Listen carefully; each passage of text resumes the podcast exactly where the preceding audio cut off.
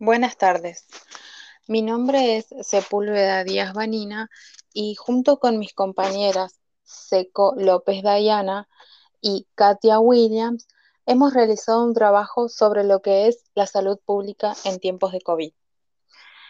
Para nosotras, la salud pública que realiza la administración pública en conjunto con la sociedad para poder garantizar proveer, proteger y prevenir la salud de las personas que pertenecen a una sociedad o a una comunidad.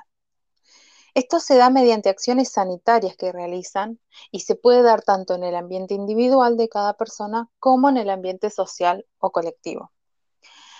Eh, la salud pública cuenta con determinantes. Estos determinantes son un conjunto de factores que determinan el estado de salud de una persona o de una sociedad. Estos factores pueden ser sociales, culturales, económicos, de sistemas sanitarios, de estilo de vida, de biología humana, de medio ambiente, etc.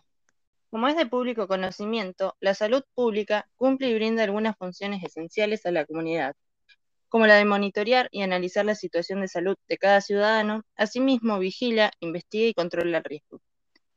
Promociona la salud y logra una participación de la comunidad, desarrolla políticas, planes y una ardua capacidad de gestión que regulan y fiscalizan.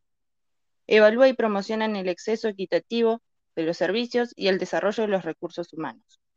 Investiga el desarrollo e implementación de soluciones innovadoras en la salud pública, reduce el impacto de emergencia y desastre en la salud. Con los avances tecnológicos y los estudios realizados hoy en día, puede ir combatiendo el coronavirus. Estamos atravesando por el COVID tanto los sistemas de salud como la población Debemos trabajar en conjunto para evitar que este virus se propague en contagios masivos y colapse el sistema de salud.